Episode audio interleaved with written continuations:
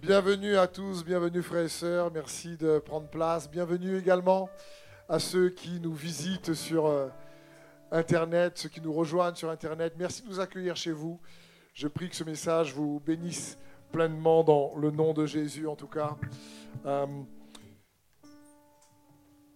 le message que, en tout cas, j'ai eu à cœur de vous partager, je prie qu'il vous bénisse grandement ce matin. On va continuer cette série qui s'appelle Équilibre, parce que la Bible nous dit qu'il est bon d'avoir une vie équilibrée de toute façon. La parole de Dieu nous encourage, comme dans 1 Pierre 4, 7, où il est écrit, La fin de toute chose est proche, menez donc une vie équilibrée et ne vous laissez pas distraire afin d'être disponible pour prier.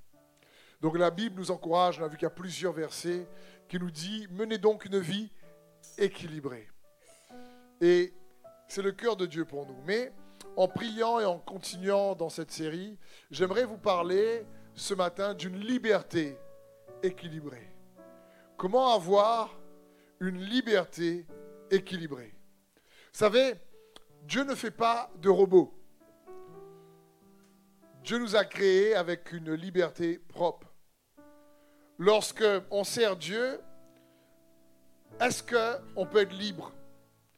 Est-ce que faire la volonté, est-ce dans faire la volonté de Dieu, il y a un espace pour la liberté de nos propres choix? Bien sûr que oui. On le voit dans le jardin d'Éden. Dieu crée Adam et Ève dans le jardin. Il met des arbres magnifiques. Euh, il y a plein de fruits. Il dit, mais mange de tout ce que tu veux. Je dis, mais ne touche pas et ne mange, pas surtout l'arbre de la connaissance du bien et du mal qui est au milieu du jardin. Et nous savons que dans tous ces arbres, il y en avait juste un. Il y avait juste un pied de bois. Un arbre qu'il ne fallait pas toucher. Et ils ont touché cet arbre. Et comprenons bien, ils étaient libres de manger les fruits. Ils n'ont pas dit à chaque fois, Seigneur, quelle est la volonté Quelle est ta volonté Quel fruit je mange aujourd'hui, Seigneur? Est-ce qu'aujourd'hui je manger du litchi, des mangues? Seigneur, c'est quoi ta volonté? Ils étaient libres de manger le fruit qu'ils voulaient. Donc il y a un espace aussi de liberté pour choisir dans la volonté de Dieu. Et quand Dieu a mis un seul arbre où il a dit ne mange pas, c'est pour leur bien. C'est important de comprendre que les noms de Dieu c'est toujours pour notre bien. Quand tu pries et que Dieu te dit non, il ne faut pas que tu le reçoives comme non, je ne t'aime pas, mais plutôt comme non, c'est pas bon pour toi. Ou non, c'est pas le moment. C'est plutôt dans ce sens. C'est non, j'ai meilleur pour toi. Non, j'ai pas envie que ça te fasse du mal. Il faut bien comprendre ça parce que nous, on veut des choses pour nous parfois et on ne se rend pas compte que ce n'est pas forcément bon pour nous.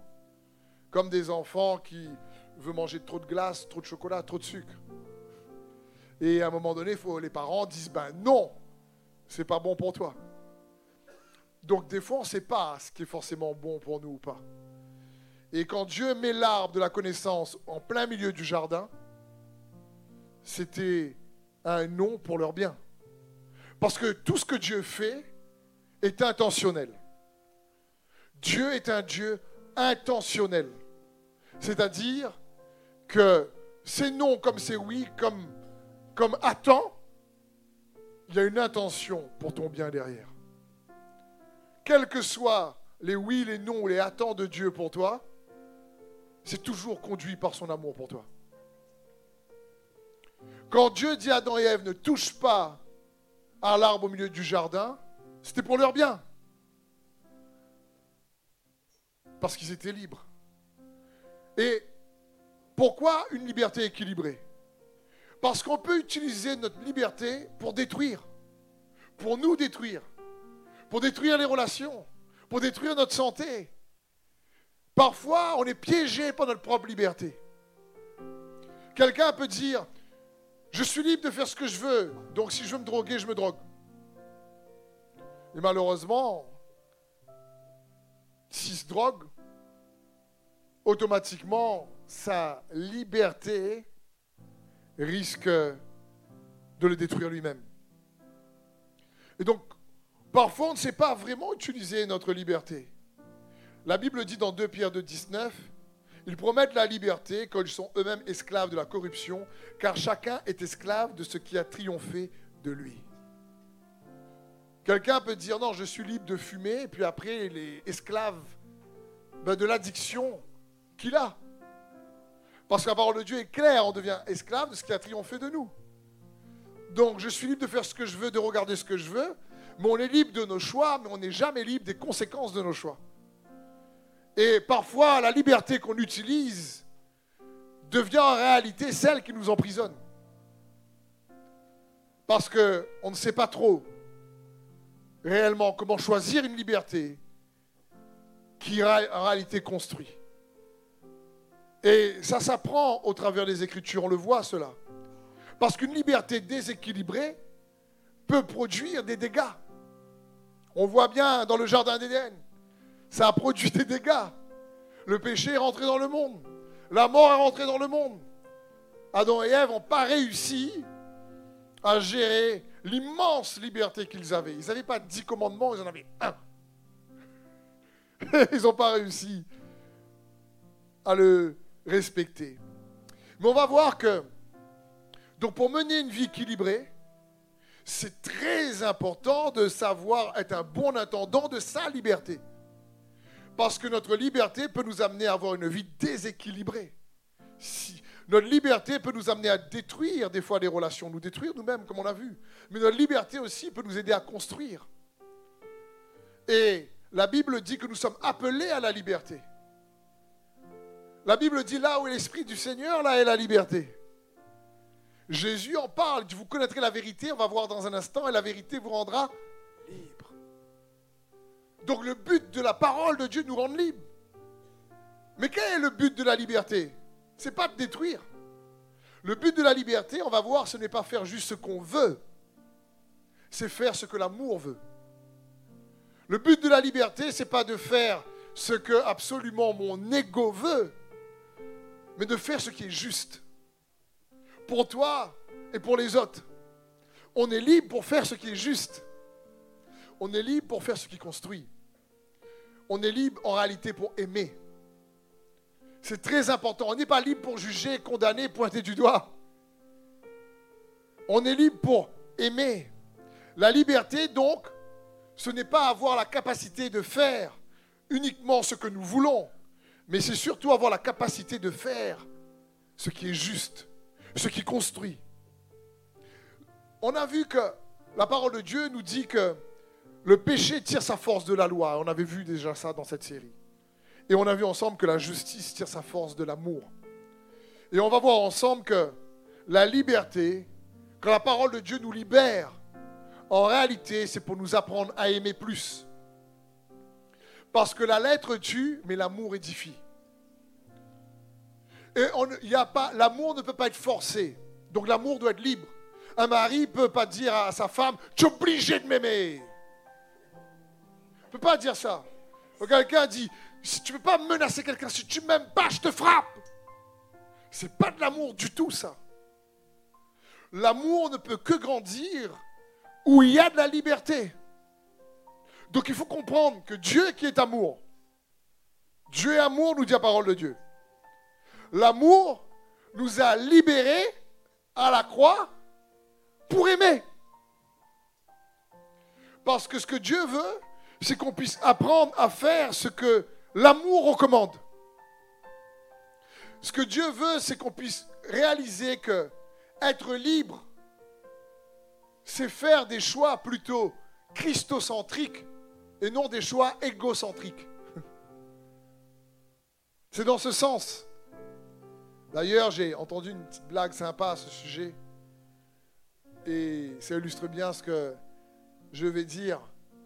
Il y a deux hommes dans la forêt, en pique-nique, deux camarades, et il y a un ours qui survient.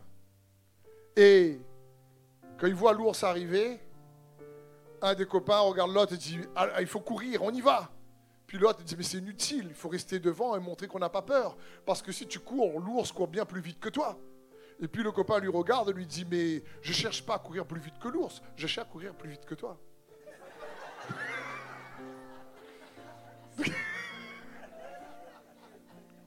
Donc,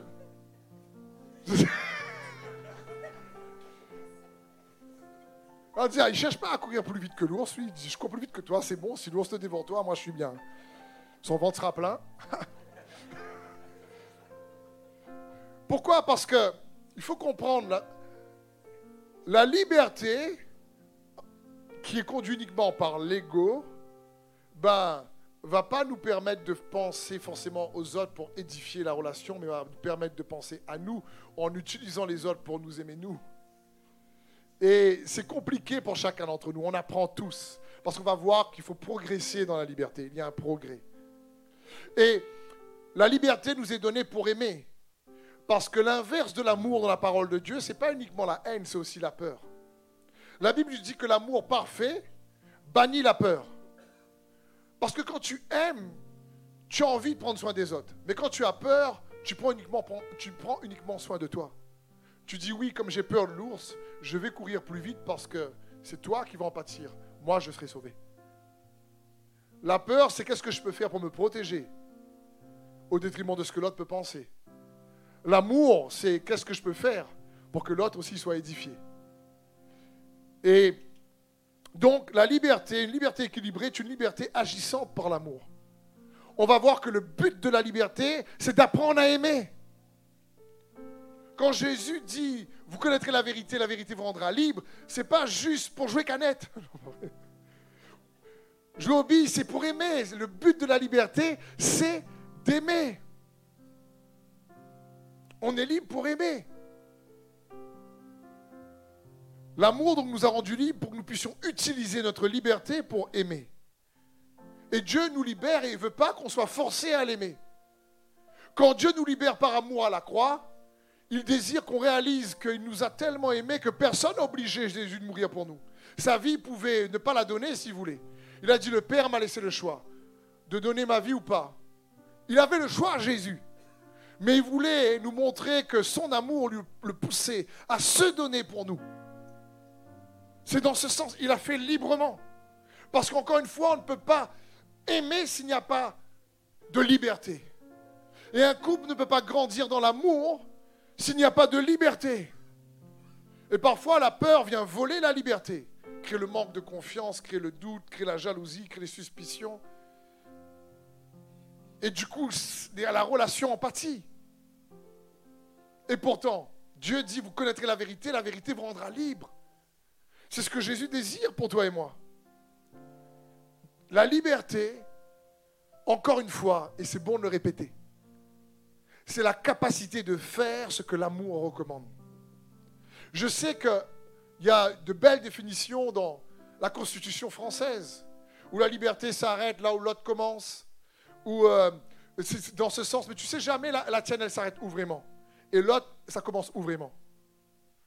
Donc, on ne sait pas des fois nos propres limites et, les limites des autres. Et après, en utilisant une liberté peut-être un peu trop, en dépassant un peu trop les limites, on peut se blesser ou s'offenser.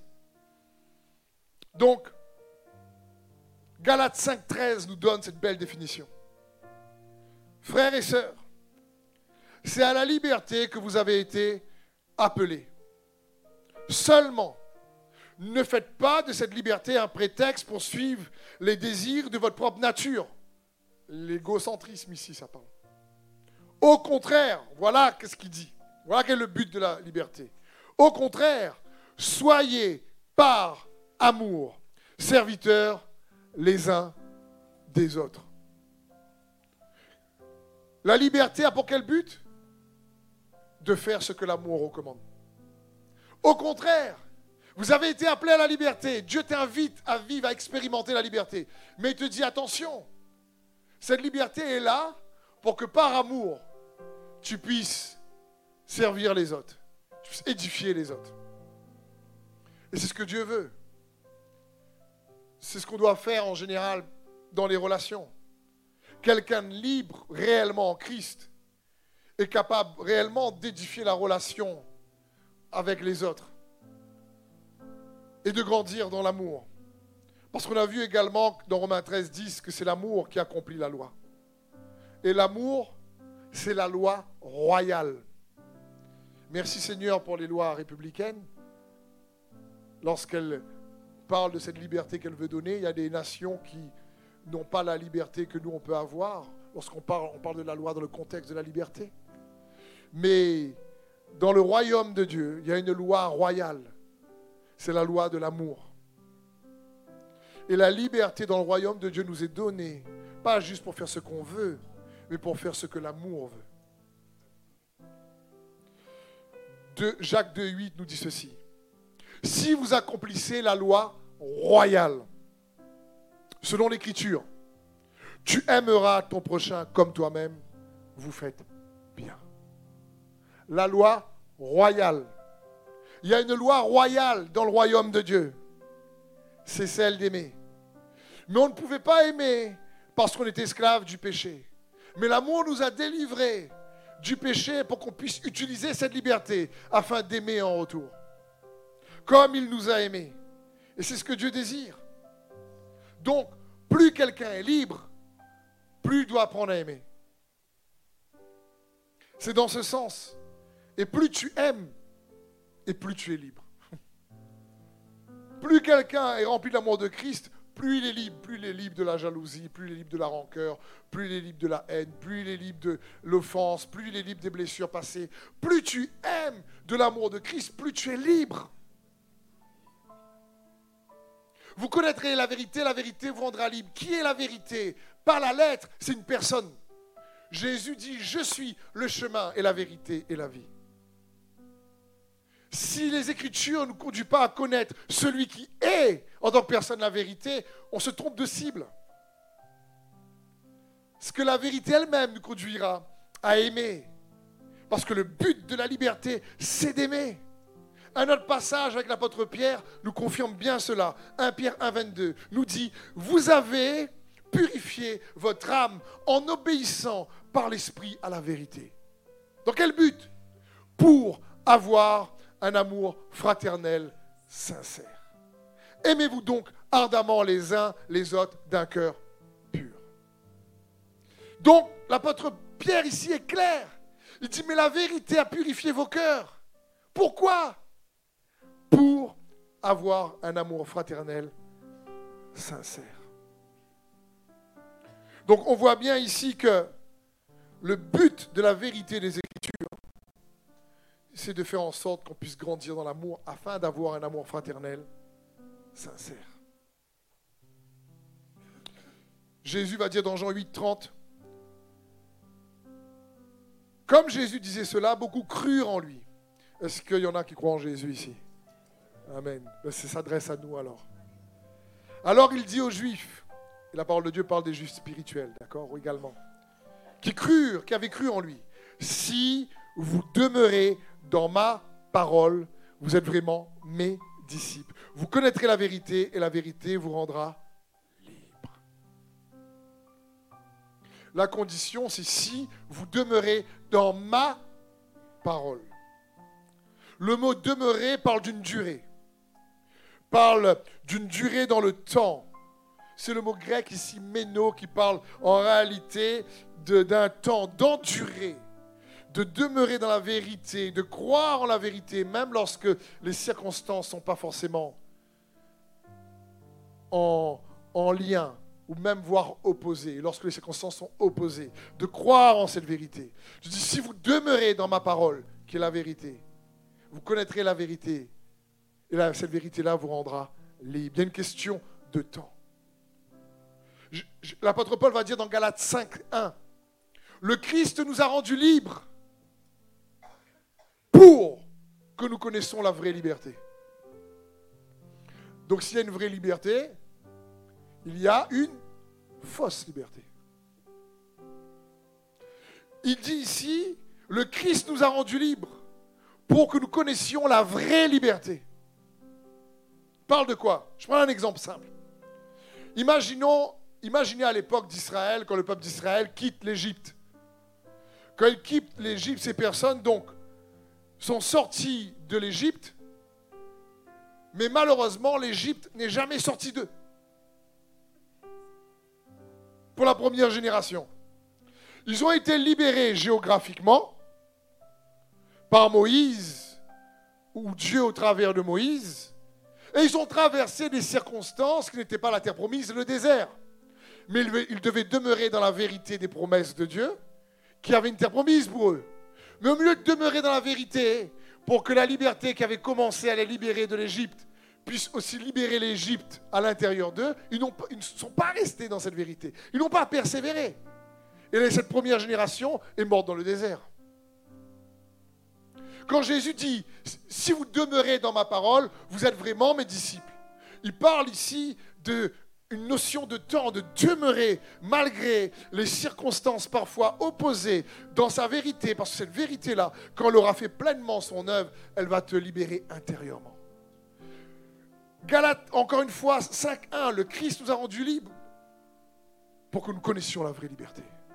C'est comme parfois, connais parfois des, personnes que j'apprécie, qui souffrent tellement de certaines circonstances dans un endroit géographique qu'ils quittent l'endroit géographique pour aller ailleurs. Ils sont libérés géographiquement, mais si ne laissent pas la vérité les libérer intérieurement, ils peuvent aller où ils veulent. Ça va les rattraper tôt ou tard.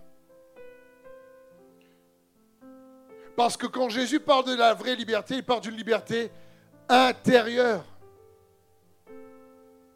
Libérer des blessures, libérer des peines, libérer, libérer des traumatismes. C'est ce que Jésus veut dire. Lorsqu'il parle de cette vérité-là, vous connaîtrez la vérité, la vérité vous rendra libre. Parce que quand le peuple était libéré de l'Égypte à l'époque, ce qui se passe, c'est qu'ils ne savaient pas gérer leur liberté. Ils ont commencé à utiliser leur liberté pour eux-mêmes. Ouais, on est dans le désert, j'en ai marre de la manne, m'énerve, Moïse fait n'importe quoi. Tout le temps, on mange cette manne-là, on veut de la viande. Et tu te rappelles qu'en étant en Égypte, là-bas, il y avait des oignons, tu vois. Là-bas, il y avait de l'ail, ils pouvaient manger un carré poulet, un regard saucisse. ils n'ont pas connu ça, malheureusement, pour eux. C'est un repas qui se trouve à La Réunion.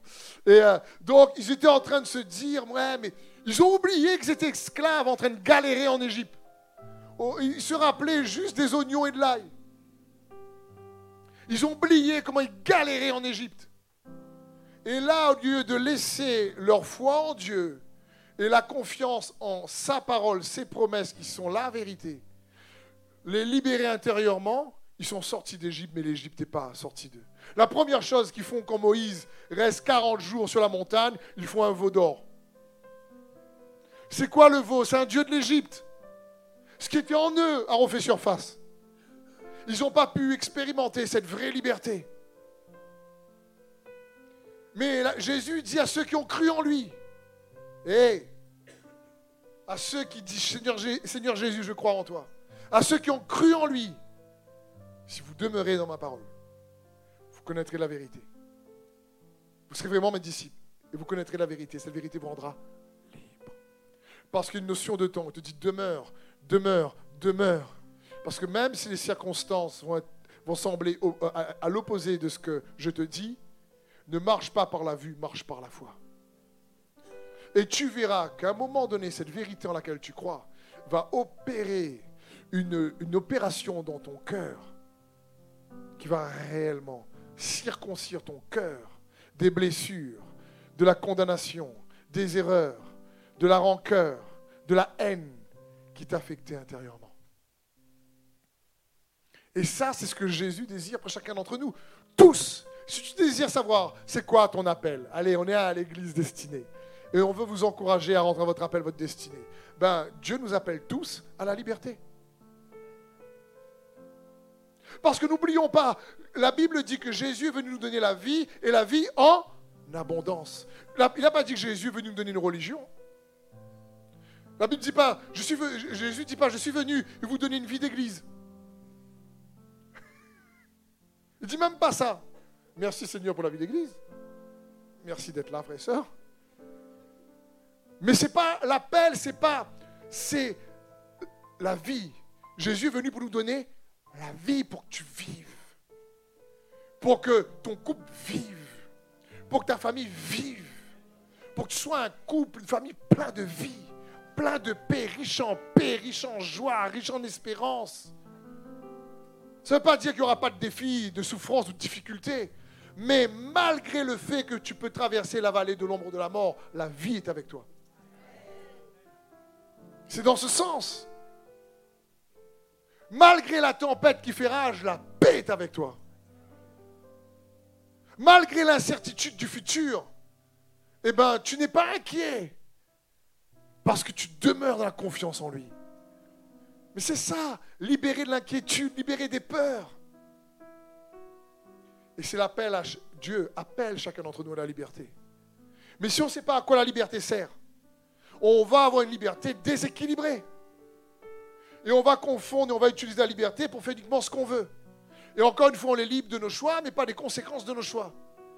Je l'ai déjà dit, mais il est bon pour nous de réaliser et on grandit dedans cette réalité qu'on découvre au fur et à mesure. Il y a beaucoup plus de liberté à faire la volonté de Dieu qu'à faire notre propre volonté. Je le répète. Avec un petit peu d'expérience, et j'en ai encore beaucoup à avoir. Mais j'ai réalisé que il y avait plus de joie et de liberté à faire la volonté de Dieu qu'à faire ma propre volonté. Parce que ma propre volonté, sur le coup, il y a une liberté apparente. Mais après coup, je me suis dit peut-être que j'aurais pas dû faire ça.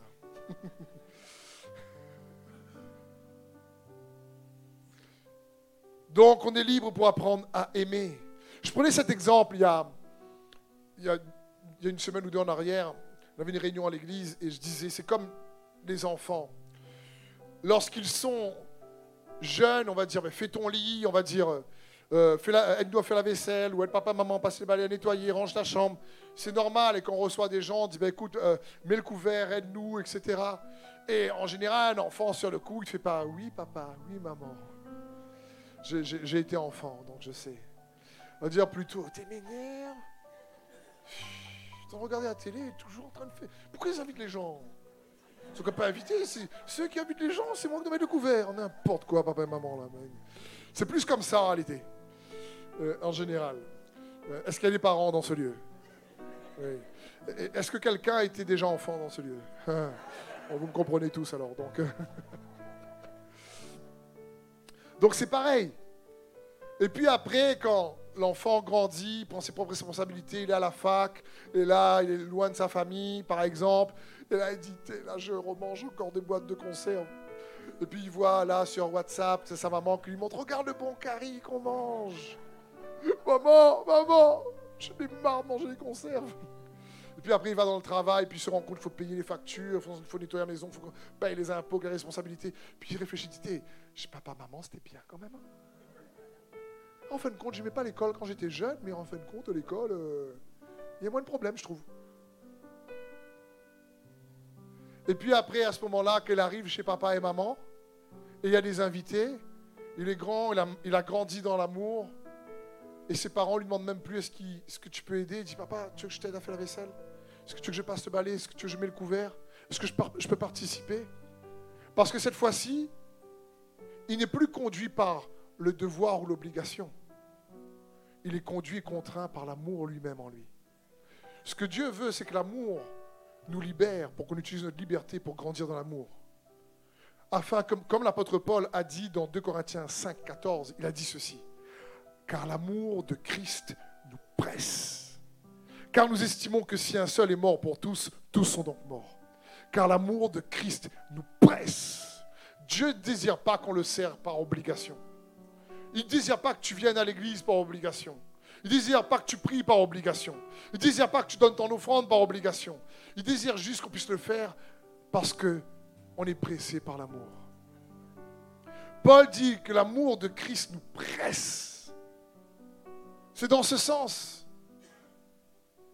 Parce que Paul avait reçu pleinement l'amour de Dieu.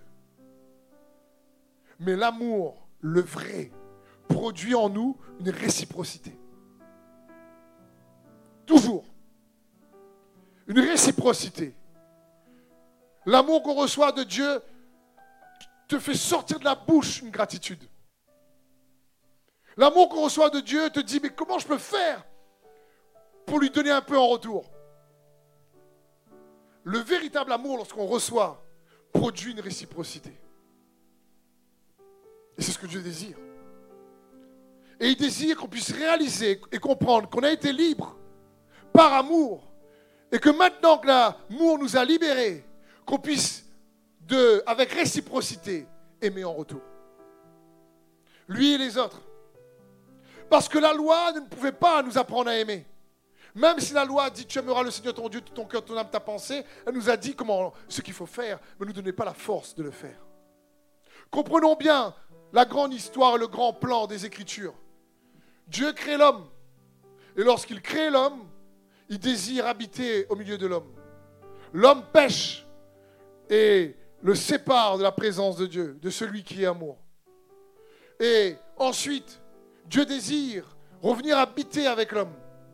Et donc, il choisit une famille, Abraham et ses descendants. Et à l'époque de Moïse, il désire revenir au milieu d'eux. Mais ils disent non, non, non, non, non, non, non, ouh, il fait trop peur, lui. Dis-nous ce qu'on doit faire. Et Dieu donne la loi. Mais la loi ne donne pas la connaissance de Dieu. Elle donne la connaissance du péché. Et elle nous révèle qu'il y a une autre loi dans le monde, qui est la loi du péché et de la mort, qui s'appuie sur la loi qui est juste et nous pousse à faire ce qui est injuste. Fais pas ça. Je vais faire. C'est dans ce sens. C'est comme s'il n'y a pas un panneau à 110 sur la 4 voies ou 130 sur l'autoroute, eh ben, tu sais que si tu roules à 250, il y a un danger quand même. Mais ce n'est pas écrit. Donc tu n'as pas la connaissance de la loi. Donc tu fais ton 250. Comme dernièrement, il y a quelques mois en arrière, un homme très riche s'est fait prendre sur les autoroutes en Allemagne où il n'y a pas de limitation de vitesse à 400 km/h. Et les autorités allemandes ont voulu le poursuivre parce qu'il roulait à 400 km/h. Mais le problème, c'est qu'une autoroute, soi-disant, illimitée, il n'y a pas de limitation de vitesse. Donc lui, il a roulé à 400 km/h. Mais pour les autorités allemandes, ils disent qu'ils devaient être conscients qu'à 400 km/h, tu ne peux plus maîtriser ton véhicule s'il y a quelque chose qui passe. Déjà, 250, c'est fini. Alors, n'en parlons pas 400. Un coup de volant, tu vires. Et donc, ils ont voulu le rendre responsable pour ça. Mais il n'y avait pas la connaissance de la loi. La loi, c'est illimité. Ben, il te dit, 400, bah, c'est bon. Mais dans sa conscience, il sait que 400, c'est pas bon. Donc le péché était dans le monde avant que la loi arrive. Mais quand la loi est arrivée, elle a donné la connaissance du péché pour qu'on sache ce qu'il faut faire et pas faire. Parce que c'est ce qu'ils ont dit à Moïse. Dis-nous ce qu'il doit faire. Mais ça n'a jamais été le plan parfait de Dieu qu'on puisse le connaître au travers de la loi. On peut connaître Dieu uniquement au travers de la foi. Mais la Bible dit que la loi était comme un tuteur. Comme des parents qui disaient à l'enfant, fais la vaisselle, fais ci, fais ça. C'est la loi. C'est un peu des règles.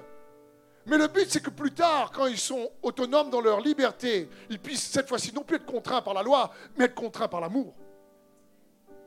Et ça a toujours été le plan de Dieu pour son Église globale. Que l'amour de Christ nous presse, parce que nous recevons par la foi son acte d'amour qu'il a manifesté sur la croix. Dieu a tant aimé le monde qu'il a donné son Fils, afin que quiconque croit en lui ne périsse pas, mais mérite la vie éternelle, reçoive la vie éternelle. Et c'est ce que Dieu désire. L'apôtre Paul va dire que l'amour de Christ nous presse. Et cet amour-là, ce que Dieu veut, c'est qu'elle produise une réciprocité. C'est son cœur.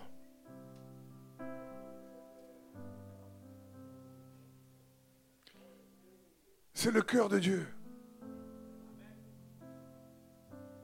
Il ne demande pas, mais il désire. Celui qui reçoit vraiment. C'est comme quel mari ou quelle femme, son mari, ton mari tout le temps te montre des actes d'amour, tout le temps te montre des amours, jamais tu y réponds. Ou ta femme tout le temps te font des, actes d'amour, jamais tu y réponds. Ben là, c'est un autre répondre, tu vas voir.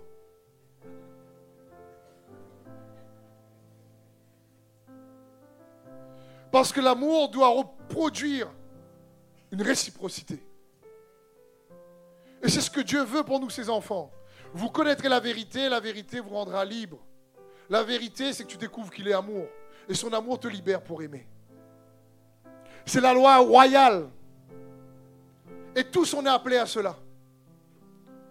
Afin de pouvoir avoir une liberté qui est en réalité catalysée, canalisée, agissante par l'amour. Christocentrique et non égocentrique. Amen. C'est pour ça que je vais vous partager ce thème sur une liberté équilibrée. Parce que c'est ce que Dieu désire. Réciprocité dans l'amour. Cette réciprocité, écoutez bien ceci, dans l'amour, va nous conduire à choisir ce qui est juste pour les autres, ce qui édifie, qu'ils soient chrétiens ou pas. La liberté dans l'amour va toujours nous conduire réellement à montrer les autres qu'on les aime, à édifier, parce que la lettre tue et l'amour édifie.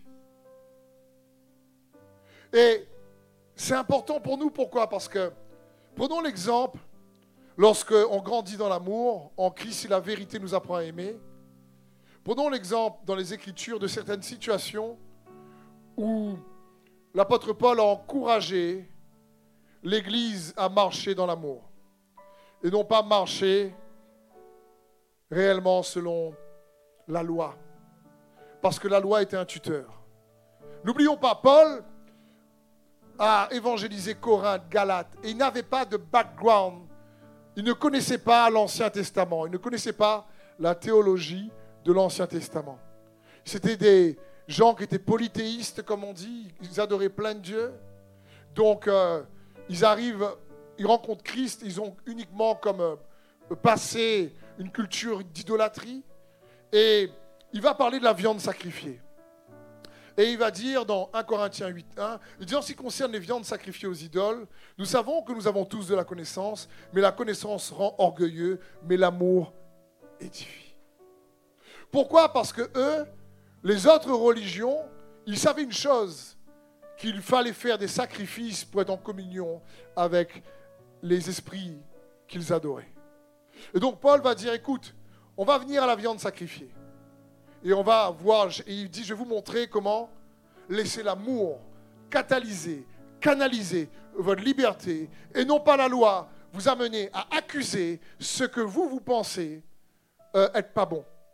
Et il va parler, vous pouvez lire le chapitre, mais je vais revenir à partir du verset 7, parce qu'il va dire, il va dire, toi, si tu as de la connaissance qu'il y a un seul Dieu et un seul Seigneur, ne laisse pas, tu sais que ces sacrifices ne sont pas faits à des dieux, parce qu'il n'y a pas d'autre Dieu, mais ils sont faits à des esprits qui ne sont pas Dieu. Mais tu es assez fort dans la foi agissante par l'amour pour comprendre que ce n'est pas un aliment qui t'éloigne, qui te rapproche de Dieu. Donc toi, tu sais si c'était sacrifié, tu t'en fiches tu pries, tu brises ta faim, tu manges. Parce que tu sais que ça ne fera rien. Mais que tu as quelqu'un d'autre qui vient d'arriver, qui lui est toujours, euh, on va dire, influencé par la culture euh, de plusieurs dieux. Il arrive dans la vie chrétienne et il voit qu'il y a des sacrifices et il n'ose pas trop manger parce qu'il a peur d'être maudit par ce repas, parce que ça a été offert à des faux dieux. Il te dit, ben toi, par amour, ne mange pas. Devant lui, pour ne pas, faire, pas le faire tomber. On voit ça au verset 7. Il va dire, mais tous n'ont pas cette connaissance. Quelques-uns, marqués par la manière dont ils perçoivent encore les idoles, mangent des viandes comme leur étant sacrifiées. Et leur conscience, qui est faible, en est souillée. Or, ce n'est pas un aliment qui nous rapproche de Dieu. Si nous mangeons, nous n'avons rien de plus. Si nous n'en mangeons pas, nous n'avons rien de moins. Veillez toutefois à ce que votre liberté ne devienne pas un obstacle pour les faibles dans la foi. Ça revient à ce qu'on a vu euh, dans Romains 14. Apprenez à marcher selon l'amour. Je prends un exemple plus actuel peut-être pour nous ici à La Réunion. Est-ce que vous avez déjà vu parfois en roulant un petit sachet avec un peu de poule dedans dans la croisée des chemins? Il y a des actes parfois de sorcellerie qu'on peut voir ici à l'île de la Réunion, peut-être chez vous aussi. Des fois, des gens font de la sorcellerie et ils mettent des animaux sacrifiés dans un sac et ils le mettent dans une croisée pour que les gens qui roulent dessus puissent choper une malédiction en réalité. C'est un vœu qu'ils ont fait pour que eux puissent obtenir, selon les dieux qui servent, euh, la réponse à leur requête. Là, tu as celui qui sait 1 Corinthiens 8 que franchement, sachez, pas sachez, Jésus est mort pour moi. C'est pas un sachet que je vais rouler dessus ou pas qui va m'apprendre malédiction ou pas. Pourquoi? Parce qu'il est convaincu que Jésus est devenu malédiction pour lui à la croix, afin que nous puissions devenir en Jésus-Christ bénédiction. Donc tu as celui qui est là, qui voit le sachet, qui dit, bon, il y a des gens qui risque d'avoir peur de rouler dessus. Il s'arrête, il sort de sa voiture, il prend le sachet, il dit Je brille ce sort dans le nom de Jésus. Le sang de l'agneau a coulé pour moi. Il n'y a aucune puissance par rapport au nom de Jésus. Et il va, il va jeter le, sachet et il libère la voie pour laisser les gens tranquilles. Et puis tu as celui, le chrétien, peut-être encore pas assez affermi dans l'amour de Christ pour lui. Il dit là J'ai roulé sur un sachet et du coup, après, j'ai eu euh, je me suis garé, ça a rayé ma voiture, ça a donc ouvert une porte, et du coup, la malédiction tombée sur mon loto, et à partir de là, il faut que j'impose les mains à mon loto. Bon, bref. Et du coup, euh, je vais appeler le pasteur pour qu'il prie pour moi, parce que mon voiture tombe trop en panne, et il y a trop de malédictions qui tombent ici, là, à cause de ce sachet de poule. Euh,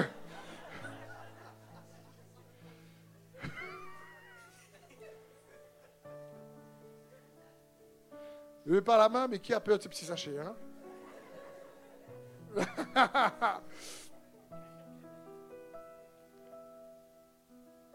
En réalité, c'est pas, pas un sachet poule qui va t'éloigner ou te rapprocher. Parce que celui qui demeure dans la foi, agissant par l'amour, celui qui a reçu l'amour de Dieu pour lui, celui qui regarde à Jésus, ce qu'il a accompli, il sait que la croix fait la différence dans sa vie. Il sait qu'après la croix, il y a un avant et un après. Il sait qu'avec la croix, il y a l'ancienne alliance et il y a la nouvelle alliance. Il sait que l'ancienne alliance a été comme un tuteur avec la loi pour nous amener à la foi en Jésus-Christ. Parce que c'est la foi qui nous fait grandir dans l'amour. La, loi nous amène à réaliser qu'on avait besoin d'un sauveur. On avait la connaissance du péché et la connaissance de la loi nous amenait à réaliser qu'il y avait une autre loi en nous. Et cette autre loi nous rendait incapables de pouvoir pratiquer la loi. Donc on criait après un sauveur qui allait pouvoir nous aider, de pouvoir vivre de manière juste. C'est pour ça que l'apôtre Paul va dire dans Romains 6, je veux faire le bien et je ne le fais pas. Je veux pas faire le mal et je le fais. Mais qui me délivrera de ce corps voué à la mort? Jésus-Christ notre Seigneur. Voilà ce que l'apôtre Paul dit. Parce que la croix fait la différence. Il y a un avant, il y a un après. Et ceux et celles qui reçoivent vraiment la croix, ceux qui réalisent que la croix, c'est l'amour de Dieu pour eux, c'est la grâce. C'est quoi C'est quoi la croix? C'est la grâce que Dieu nous fait en envoyant son Fils pour verser son sang, pour qu'on puisse regarder pleinement Jésus. Il est mort et ressuscité. C'est pas à cause de nos bonnes œuvres ou notre propre piété. C'est quoi la grâce? La grâce, c'est l'œuvre que Jésus accomplit.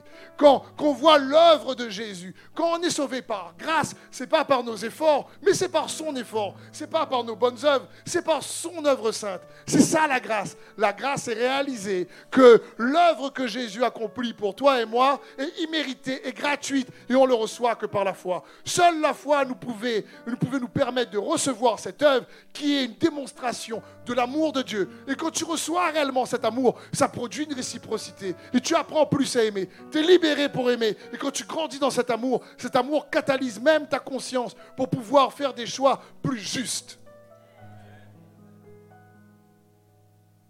Amen. C'est ce que Dieu veut.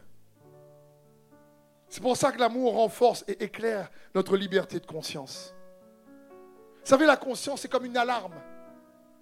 C'est comme une lumière. Mais le manque d'amour rend la conscience obscure alors que l'amour de Dieu éclaire la conscience. Et c'est ce que l'apôtre Paul voulait dire à un moment donné dans Romains 2, 13. Il va dire Ce ne sont pas en effet ceux qui écoutent la loi qui sont justes devant Dieu, mais c'est ceux qui la mettent en pratique qui seront justifiés. Quand les païens qui n'ont point la loi, ils n'ont pas la parole de Dieu, font naturellement ce que prescrit la loi, ils sont eux qui n'ont point la loi, une loi pour eux-mêmes. Ils montrent que l'œuvre de la loi, la parole, est écrite dans leur cœur, leur conscience en rendant témoignage et leur pensée s'excusant et se défendant tour à tour.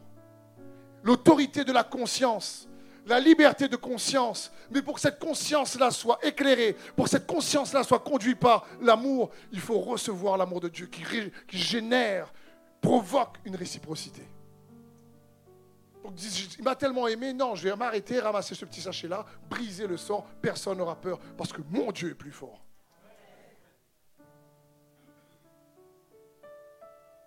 C'est dans ce sens. Et la conscience, c'est cette alarme-là.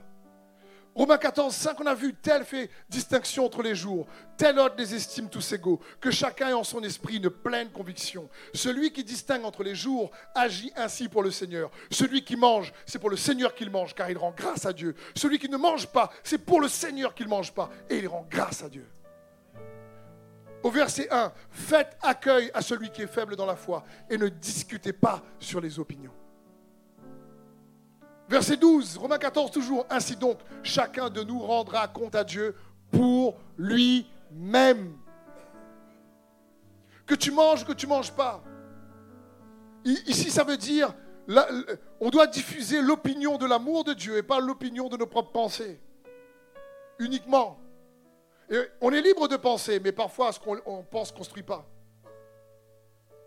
Je prends un exemple de liberté de conscience lorsque c'est conduit par l'amour. Imaginons une église qui a un style un peu moderne et qui, lors des soirées louanges, le soir ou autre, ou lors des cultes, met des jeux de lumière pour donner un design.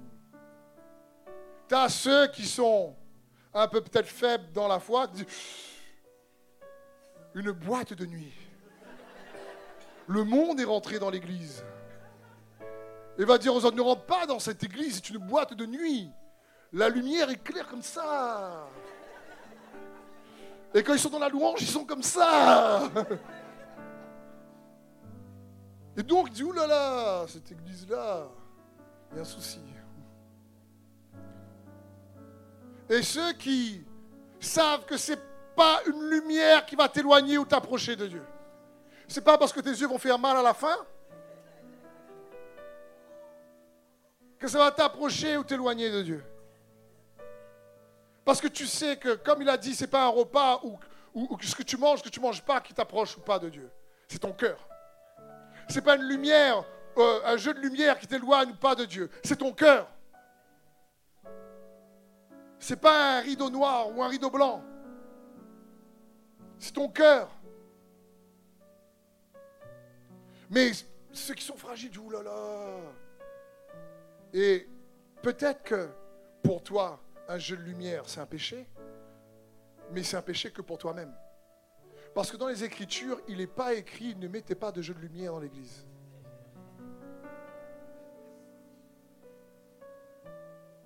Donc, après l'autorité de la parole, quand ce n'est pas écrit ou quand ce n'est pas très clair, c'est ta conscience qui prend le relais. Mais si ta conscience est légaliste et constamment influencée par la loi et le manque d'amour, et le jugement et l'accusation, tout va être prétexte à dire où il y a un problème là. Franchement, il y a un souci, il y a trop de jeux de lumière, c'est pour ça que tu as perdu la vue. Et après, on fait un espèce de mécanisme pour essayer de faire des liens cause à effet sur on n'a pas fait ci, on n'a pas fait ça, on n'a pas fait ci, on n'a pas fait ça. Ça, c'est avoir une liberté déséquilibrée. Ça nous emmène à juger, à accuser, au lieu de dire, tu sais quoi? L'amour de Christ nous a libérés pour aimer. Peut-être que toi, tu penses ça et tu le fais de manière convaincue, écoute que Dieu te bénisse. Moi, je sais qu'un jeu de lumière, franchement, ça ne me rapproche pas ou ne m'éloigne pas de Dieu. C'est juste une question de design pour la salle et c'est tout. C'est ce que nous devons juste réaliser. Et combien de fois l'Église globale, l'Église avec un grand E, il y a eu des tensions malheureusement pour ce genre d'incompréhension? Avant, l'instrument préféré et saint, c'était l'orgue. Quand la guitare électrique est arrivée, la batterie est arrivée, c'était le diable. Dire attention, oh, regarde cette église-là, il y a une guitare électrique, c'est le bébête. Mais là encore une fois, malheureusement dans les Écritures, c'est pas clair, c'est pas écrit. Ne faites pas la louange avec la guitare électrique. Il n'y avait pas ces instruments, n'existaient pas à l'époque euh, des psaumes. C'était la sitar, la harpe. Il n'y a même pas l'orgue non plus de toute façon. Hein. Donc qu'est-ce qui fait que l'orgue est devenu comme ça un l'instrument saint? L'homme, la conscience. Si toi ta conscience te dit ne mets pas de batterie et de guitare électrique, cool et tu es prêt à adorer le Seigneur avec l'orgue et ta voix. Amen. Dieu accepte, il t'adore. Juge pas l'autre, celui qui met. la guitare électrique et la batterie. Parce que ni la guitare électrique ni la batterie nous rapprochent, nous éloignent de Dieu. C'est ta conscience. Mais lorsque la conscience manque d'amour, elle va juger, elle va condamner, elle va accuser. Mais on n'a pas eu la vérité, et on l'a vu tout à l'heure, pour juger, accuser. On a eu la vérité pour aimer. Et laisser l'amour nous éclairer et nous guider. Je terminerai sur un exemple qui peut parler peut-être au couple. Et la fois prochaine, on reviendra sur ce passage. Parce que je sais que c'est important de prêcher dans l'Église sur la liberté en Christ. Qui est une liberté qui doit être agissante par l'amour pour faire ce que l'amour nous recommande, pour faire ce qui est juste pour Dieu, pour les autres et pour nous-mêmes. Parce qu'il y a un type de liberté qui nous détruit nous-mêmes. Et si la liberté n'est pas conduite par l'amour de Christ, elle, elle risque d'assombrir notre conscience. On ne devient pas chrétien pour devenir endurci. On ne devient pas chrétien pour euh, se pouiller avec tous les membres de nos familles, même s'ils croient ou ils ne croient pas. C'est parce que Dieu veut. Des fois, c'est inévitable parce qu'on ne peut pas être en paix avec tout le monde. Mais on doit rechercher la paix par nous-mêmes au maximum de nos possibilités. Quand c'est possible, bien sûr. Mais la parole de Dieu est claire. Il y a une différence. La croix est venue marquer cette différence entre la loi et la foi. Car n'oublions pas, l'Ancien Testament commence plutôt, l'Ancien Testament, commence à la Genèse, mais l'Ancienne Alliance commence dans Exode, où Moïse fait un sacrifice.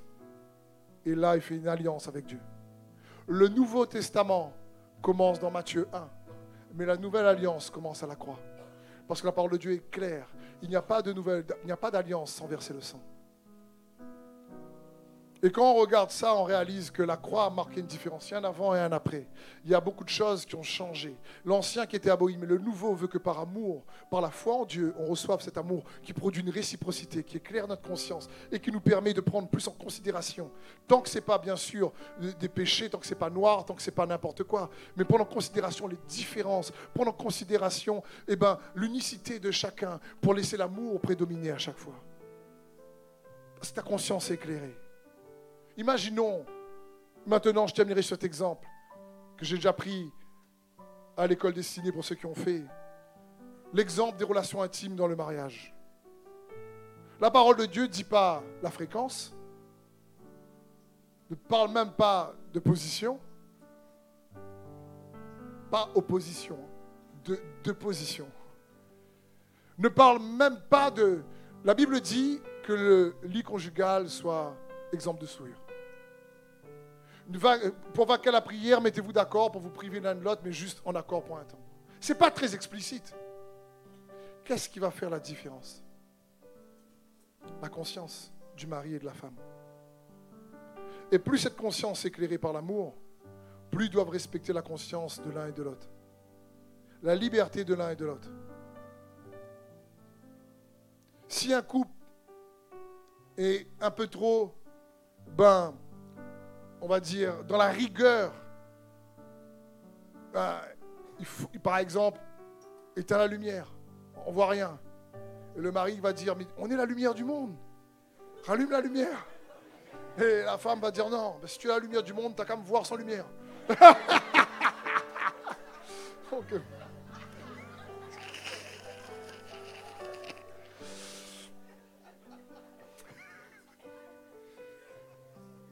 Bref, qu'est-ce qui va apporter un équilibre dans la relation intime du couple? C'est pas clair là. C'est si grandi dans l'amour et que leurs consciences sont éclairées, ils vont pouvoir mieux communiquer, mieux se respecter, mieux se coordonner. Amen. C'est pas grave si y en a qui vont dire Ah, moi, Père, je te remercie pour ta parole. Tu as dit, si vous demeurez dans ma parole, vous serez vraiment mes disciples. Et tu dis ça à ceux qui croient en toi. Et je crois que nous, dans ce lieu, ceux qui nous regardent, nous sommes derrière notre écran parce que nous croyons en toi. Ou peut-être que tu regardes par hasard ou quelqu'un t'a envoyé ce lien. Et je crois qu'il n'y a pas de hasard. J'appelle ça le hasard de Dieu. Parce que tu le cherches et Dieu t'invite à mettre ta confiance en lui. Et nous qui avons notre confiance en toi, tu nous encourages à demeurer dans ta parole pour te ressembler et connaître cette vérité qui nous libère. Libère de, la, nous libère de la rancune, du péché, de la haine. Libère de nos fautes. Éclaire notre conscience. Pour que nous puissions apprendre à marcher selon ton amour. Et avoir une liberté équilibrée pour faire ce que l'amour recommande et pas uniquement ce que l'ego recommande. Saint-Esprit, nous avons besoin de toi, moi le premier. Dans le nom de Jésus, que ton esprit de révélation et de sagesse vienne ouvrir et illuminer les yeux de mes frères et de mes sœurs, afin qu'ils puissent voir, demeurer dans ta parole, et que ta parole vienne les libérer pour qu'ils puissent avoir une vie plus abondante en paix, en joie, en force, en sagesse. Dans le nom de Jésus, Père, je prie. Est-ce qu'on peut juste acclamer le Seigneur, frères et sœurs Amen. Merci également à ceux qui nous ont suivis euh, par Internet. J'espère que ce message vous a fortifié, béni. Et soyez bénis vous-même. Si vous voulez nous soutenir, il y a en bas de la page, donc je veux bénir.com. Merci déjà pour tous ceux et celles qui nous soutiennent. Désirons vous servir au mieux sa parole. Et encore une fois, merci de m'avoir accueilli euh, chez vous. Soyez bénis.